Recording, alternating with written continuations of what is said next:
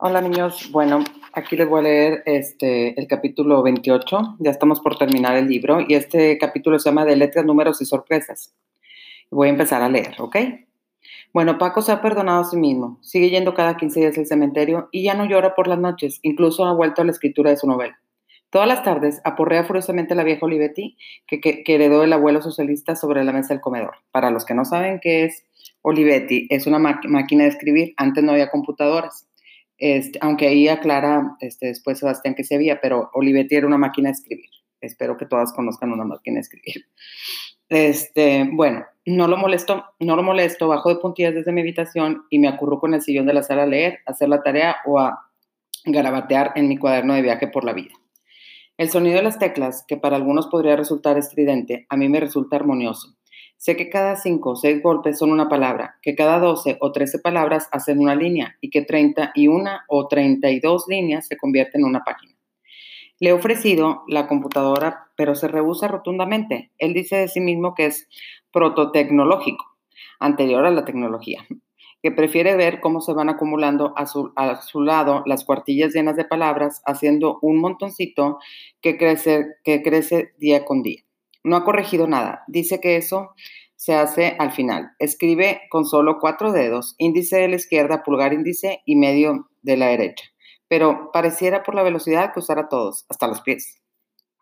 Me acerco sigilosamente e intento mirar sobre su hombro las palabras negras que van apareciendo sobre la página blanca, pero me lo impide. Se leen cuando están impresas, no antes, dice tapando con el antebrazo el rodillo de la máquina. Tantito, pido. Un no tajante su respuesta. Cada noche, cuando termina, toma la, la, resma de papel y le pone dentro de un folder amarillento.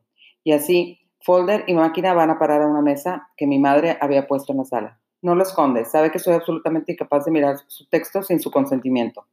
Hay entre nosotros una confianza absoluta, inquebrantable. Él no mira mi closet o mis cajones, ni yo en los suyos. Yo no toco su cartera. Él cada semana pone sobre mi mesita el dinero que necesito. Nunca es más o menos. Siempre me alcanza. Cuando hay que comprar útiles, libros o ropa, discos, vamos juntos y paga siempre en efectivo.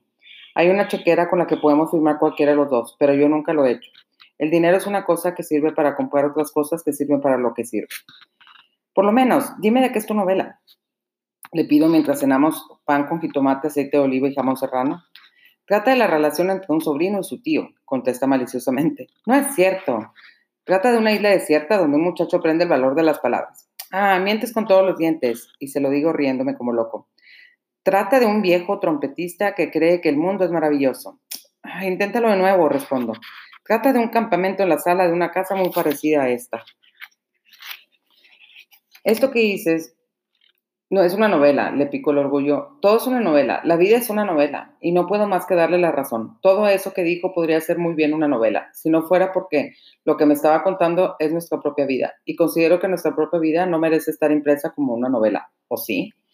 Tal vez sí, las pequeñas cosas son las que a la, larga, a la larga se convierten en las grandes historias. La memoria es esa maravilla que va formando con retazos de conversaciones un olor como el de la panadería, un momento justo, un beso, la súbita aparición del sol en el horizonte, en fin, es como una de esas mantas que se hacen en retazos de tela de diferentes colores que aparentemente no encajan unas con otras y que sin embargo acaban resultando de una perfecta armonía. Creo que la vida de cualquiera, subiendo que contar y escribiendo lo mejor posible lo que hay que escribir, merecería ser una novela. Los papeles de Paco van creciendo día con día. Es como si una prisa misteriosa le urgiera terminar lo antes posible. Eso me inquieta. Yo estoy cerca de finalizar la preparatoria y todavía no me queda muy claro lo que quiero estudiar, aunque algunas ideas tengo al respecto. Descartada las ciencias, particularmente cualquier carrera que incluya matemáticas en su lista de materias. Me gusta la historia, la literatura, la comunicación, tal vez la sociología. Paco, que sabe de mi profundo resentimiento contra los números, algo completamente inexplicable, y que por más que busco en el fondo de mi memoria no logro descifrar, me va a regalar un libro que según él servirá para vencer mi aversión. De entrada y para convencerme, me dice que el autor es uno de los más polifacéticos y agudos escritores del mundo. Saca del, estante de la biblioteca un título que tenemos y en el cual yo no había preparado. Poesías para los que no leen poesía, de Hans Magnus Al azar lo abro por cualquier parte y me encuentro con esto. Hay palabras ligeras, como semillas de álamo. Se levantan, llevadas por el viento y vuelven a caer. Muy bien, un poeta alemán. Extiendo las manos para recibir un regalo prometido lleno de expectativas porque lo que estoy esperando es otro libro de poesía y no sucede así. Definitivamente no. El Diablo de los Números se llama. Tiene, que, tiene un subtítulo que dice llamativamente un libro para todos aquellos que temen a las matemáticas. Lo miro con cierto recelo. A estas alturas de mi vida, acercarme a los números me parece tan arriesgado como meter la mano en la jaula de un león al que no le han dado de comer desde hace tres días. Pero tengo la mente abierta y el hecho de que sea un poeta quien lo escribe me da alguna confianza. Tal vez sea que no tuve los maestros lo suficientemente sensibles que me ayudaron a entender mejor ese universo que me es completamente ajeno. Pasé siempre la materia gracias a la generosidad de los mismos maestros que descubrieron muy pronto mi absoluta incapacidad para el razonamiento matemático y mi enamoramiento por las letras. Supongo que decidieron, sin ponerse de acuerdo, que acabaría escribiendo y no sumando, multiplicando, restando, despejando incógnitas. Paco me empuja los hombros sin decir nada, pero diciendo con el cuerpo, déjame escribir y vete a leer. No estoy seguro, pero me resigno con la, misma confianza con la que me tiraría de un sexto piso sabiendo que en la calle está el tío esperándome con los brazos abiertos, así me tiro de la cabeza al libro de Enzensberger. Es la fantasía e historia de Robert y las dos apasionantes noches en que un diablillo durante sus sueños lo introduce al mundo de los números de una manera divertida, inteligente y brillante. En sus sueños, como los míos, pasan cosas extraordinarias que van despejando ahora sí la incógnita que representan las abstracciones matemáticas, numéricas. Lo leí de un tirón y ahora veo las matemáticas de otra manera. De haberlo leído siendo un niño y tal vez mi vida hubiera tomado un rumbo distinto, o por lo menos habría entendido antes esas cosas que apenas voy entendiendo ahora, como por ejemplo que en la ciencia también hay poesía. Es una maravilla, le gritó Paco por sobre el furioso sonido de su tecleo. Te dije, replica mientras sigue aporreando las letras. ¿Por qué tanta prisa por terminar? Y me siento a su lado esperando que cese su furibundo movimiento y cesa. Se me queda mirando como si fuera la primera vez que nos encontráramos cara a cara, como si yo fuera el niño que hace cinco años comenzó a vivir con él, recién despojado de padres y de sueños. Me sonrió, puso una mano sobre mi hombro y dijo, tengo cáncer. No sé cuánto tiempo me quede. Quiero terminar para poder estar contigo sin distracciones todo ese tiempo. Sentí un puñal helado en el centro del corazón, miles de pequeños puñales. No pude abrir la boca, apreté la mandíbula para no llorar. La gente se muere, es la cosa más natural del mundo. No hay por qué tenerle miedo, dijo como si estuviera hablando del clima en el Pacífico. Entendí la prisa y lo odié. Por primera vez en mi vida lo odié con todas mis fuerzas. Me fui a mi habitación y cerré por dentro con llave y también por primera vez. No salí dos días después, a pesar de los ruegos de Paco, que desde el otro lado de la puerta me pedía que comiera, que saliera y que habláramos. Bebí agua de la llave del baño y no probé alimento. El nudo en la garganta y el estómago se hacían cada vez más grandes.